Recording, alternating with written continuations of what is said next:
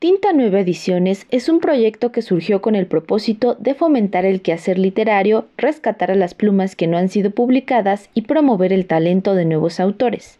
Así, a 25 años de sumar en su catálogo a más de 300 escritores, la editorial también promueve el Premio Nacional de Poesía María Elena Solórzano. La distinción, instaurada en 2019, fue otorgada este lunes a los poetas Giovanni de José García, Jorge Benítez y Marbey Altuzar quienes resultaron ganadores de las ediciones 2021, 2022 y 2023 respectivamente. Durante la ceremonia de premiación, el poeta y director de Tinta Nueva Ediciones, Federico Corral Vallejo, comentó que este reconocimiento lleva el nombre de una poeta y cronista tardía, autora de más de 50 libros, y además destacó la importancia de la poesía, la literatura y el arte en general, las cuales transforman desde la piel hasta el alma creo que cada autor encuentra a sus lectores.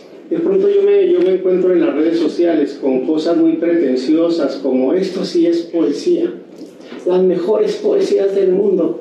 No hay peores ni mejores poemas. Hay escritos en espera de un lector. Hay corazones atentos al mismo latido de lo que está leyendo. La poesía es un estado de ánimo que nos puede encontrar llorando, sollozando, riéndonos, carcajeándonos. Alfonso Reyes hizo mucho hincapié en que la poesía debía dejar de ser tan solemne, parsimoniosa, que teníamos la necesidad también de estallar en carcajadas, a lo cual Salvador Novo se unió y empezó a escribir poemas como La Llegada, etcétera, etcétera.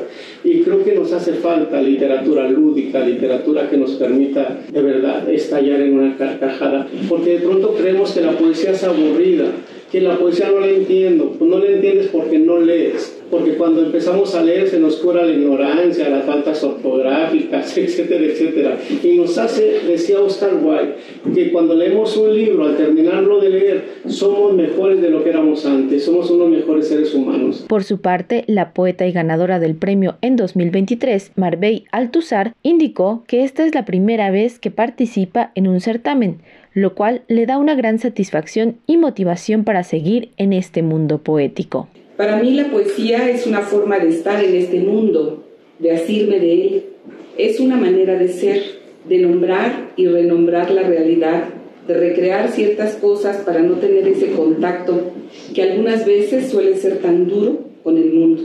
La poesía también es refugio y gozo permanente. Así con este sentir escribo desde hace muchos años, intensa vida y algunos libros publicados. Reconozco que me falta disciplina ante el oficio, pero en mi defensa diré que lo hago con mucha pasión. Soy una mujer afortunada y solo deseo que este aullido de agua sea de su agrado, que lo reciban con el corazón y con pasión como yo se los entrego la premiación permitió al público disfrutar de una velada poética que se llevó a cabo en la casa del poeta Ramón López Velarde, y además de recibir un reconocimiento, los ganadores verán su obra publicada. Para Radio Educación, Pani Gutiérrez.